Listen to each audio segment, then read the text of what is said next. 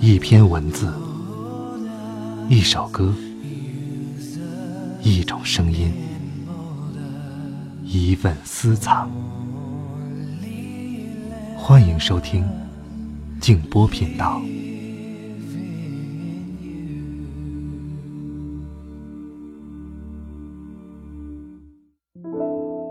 朋友们，晚上好，欢迎来到静波频道。前些天在朋友圈当中看到一篇文章，是关于岳云鹏的。岳云鹏在参加完春晚之后，在接受央视面对面访问当中呢，有那么一段对话，让人非常的动容。他在讲述了自己在青少年的时期就离家出来打工，然后在工作当中受到的一些委屈甚至屈辱。那作为一个名人。他同样在回答一个固定式的提问，就是在成名之后，你的感受是怎样的？那么他的回答和很多的名人都不太相同。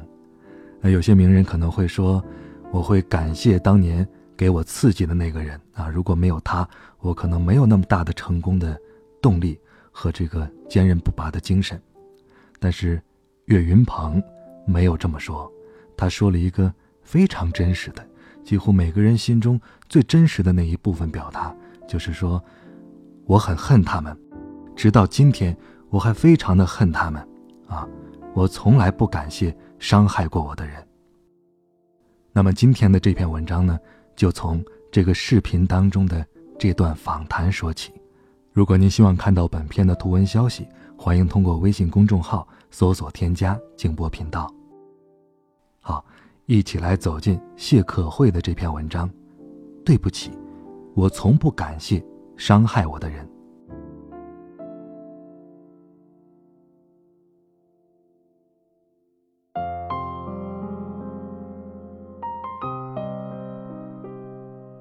视频中，岳云鹏说了三个故事。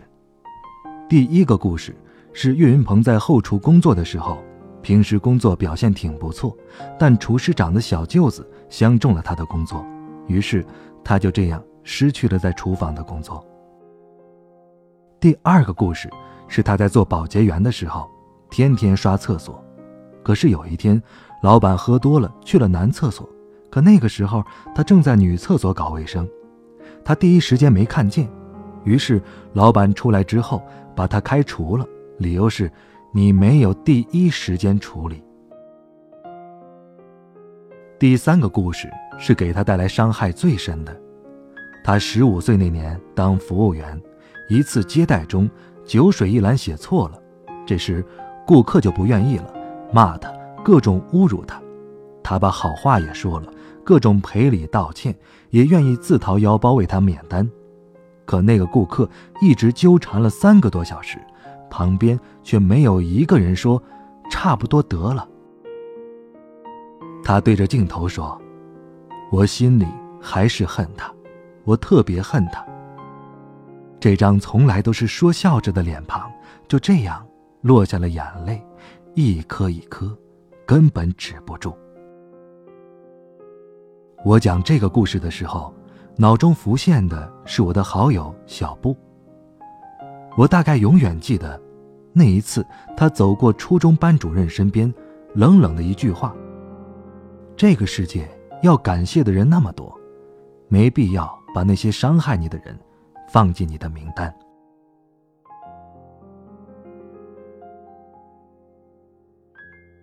学生时代的小布是一个胖姑娘，你可能想象不出她现在清瘦的样子。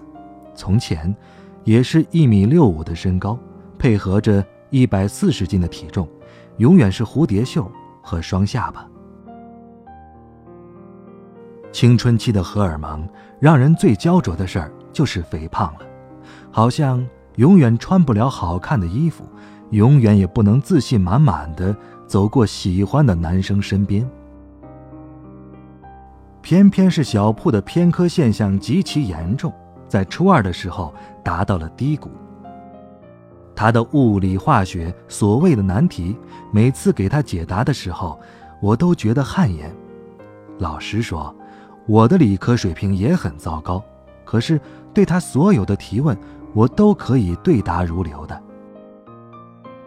我大概知道小铺的班主任非常势利，比如我听说他可以纵容班上有钱人家的孩子肆意的撕别的同学的书本，并不闻不问。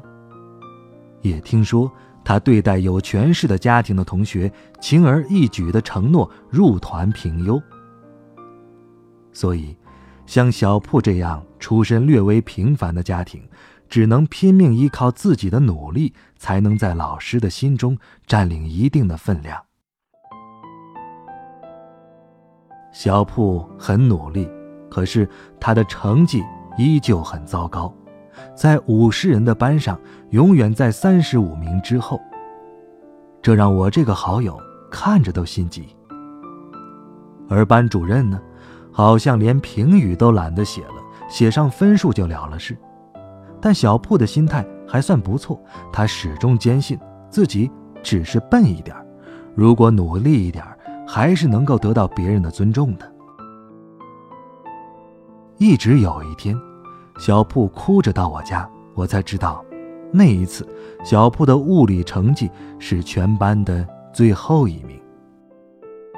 班主任当着全班同学的面侮辱小铺，长那么难看。那么胖，成绩还那么差，以后没工作也嫁不了人，看你怎么办？小铺几乎是拿着书包冲出教室的，他觉得自己的自尊心被他掏空了。十五岁的他，甚至想到了自杀。还好，后来他的父母及时制止了，而他整整三天没有上课。后来，小铺的父母给他转了学。转学后，小铺开始努力的减肥、跑步、跳绳，控制饮食，从一百四十斤瘦到了一百斤。开始慢慢调整自己的心态，父母也为他请了一个家教，从最基础的补习补习了整整一年。他遇上了还算不错的班主任，鼓励他减肥。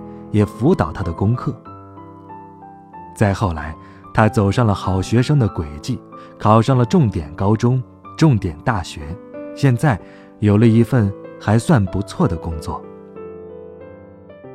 那天，我和他在路上遇到他原来的班主任，他的班主任已经退休，头发花白，但依旧是一副高高在上的样子。小铺叫了一声“老师”，转身要走，老师却一把拉住他：“哎，你现在真的和初中的时候不一样了，看样子是要严格要求、严师的学生呀。”他的眼中带着些许的轻蔑，细小的眼睛一直斜视着。小铺打断了他的话，说：“转学后。”我的班主任确实还不错。只见他的班主任尴尬的笑了笑，走了。其实，每一个活在世上的个体都是赶路的人。从一出生开始，我们就开始朝着终点走去，所有的一切不过殊途同归而已。这一路，俨然已经有许多人需要感谢了。那些黑暗中愿意陪你行走的人，我们要感谢；那些为你疗伤的人，我们要感谢；那些给我们指点迷津的人，我们要感谢；那些在你难过的时候，一个电话来到你的身边；你受伤的时候为你上药；你痛哭的时候，愿意说安慰话的人，我们都要感谢。可我们真的不必感谢那些伤害你的人，就好比你在路上走的时候，有一个人拿着棍子打伤了你，打到皮开肉绽，打到遍体鳞伤，那么你痊愈之后，会不会在若干年之后遇到他，还要感谢的？如果定要感谢，也不过是感谢他的不杀之恩，留了一条命，在这世界上。来证明自己吧。这个世界总是有太多的人会告诉我们，要感谢那些过去受过的伤、吃过的苦、伤害你的人，因为他们的存在，才有了此时此刻坚强而努力的自己。所有的伤害，让我们宽容与原谅，并不那么难，但如果让我们感谢，好像真的只是感谢那时。不放弃，依旧不断前行的自己，终于不再让别人随意指摘了。至于那个伤害我的人，应该永远不会吧。下面，我来说说发生在我身上的一件事儿。我很小的时候，因为性格内向，没什么特长，然后为人好说话。每次班干部找不到纪律表现不好的同学时，都会把我的名字写上去，来完成他的任务。所以，有很长一段时间，老师就是那个不明真相的人，总是把爱讲空话写入我的家校联系本中。我还为此写过很多检讨书。不过，我一向属于那种逆来顺受、默默忍受的人。表面上一副无所谓的样子。只是那段时间，我也总结了一下：一是，可能我真的太内向了，内向到所有人都以为我可以随意欺负；二是，我实在没有什么拿得出手的才能，所以在班里基本是一个可有可无的人。自然了，在老师心中也会是。于是，那一年，我报名参加市里的主持人大赛。我准备了朗诵和舞蹈，运气很好，一路过关斩将，闯到了前十。这在老师心中几乎是黑马一样的存在。这之后，所有的活动与比赛时，我开始占据了选择权，开始可以由着自己的性子参加学校所有的活动。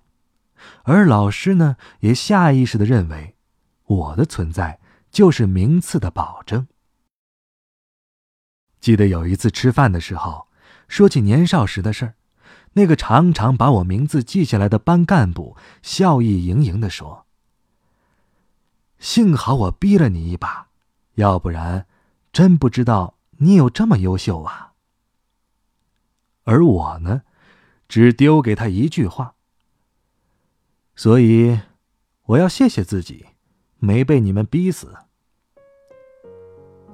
我知道他的面色并不好看，但我还是和他碰了个杯，趁着酒劲儿，还补刀了一句：“啊，对不起啊，我真的没办法感谢你啊。”有一句话是说，那些伤害过你的人，没什么值得感谢的。能扛过去是你当初了不起，扛不过去，你现在只会更卑微。要感谢的只是你自己，还有一直陪在你身边的人。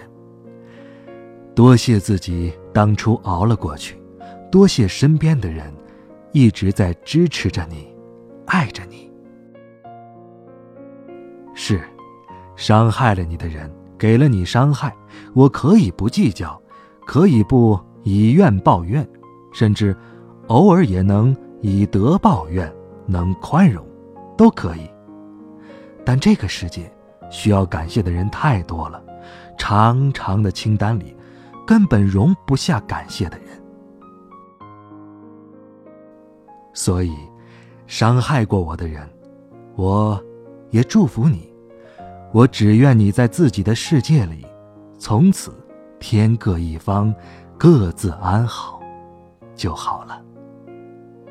至于感谢，对不起，我从不感谢伤害过我的人，这是我至始至终的原则。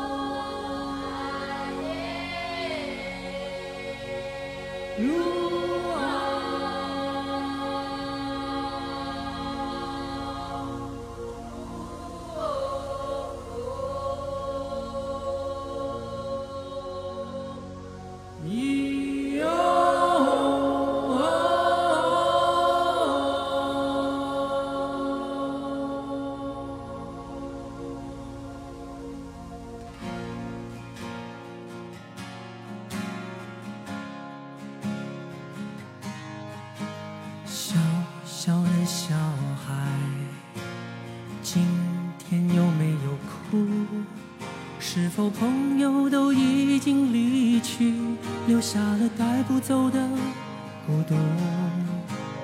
漂亮的小孩，今天有没有哭？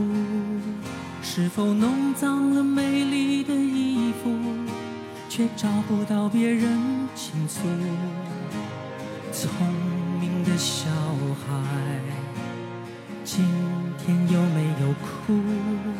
是否遗失了心爱的礼物，在风中寻找，从清晨到日暮。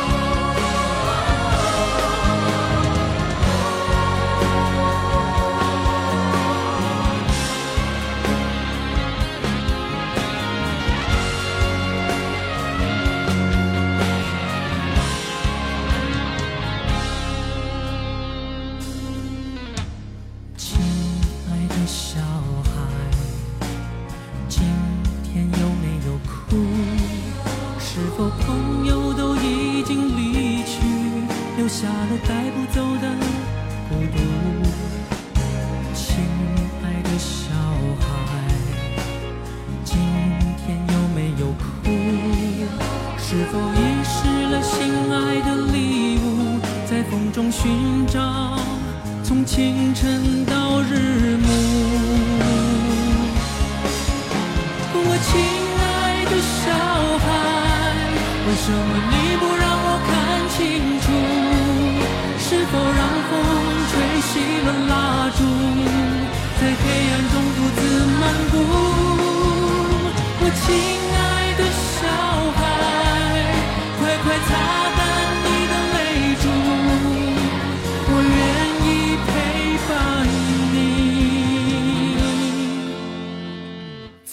回家的路。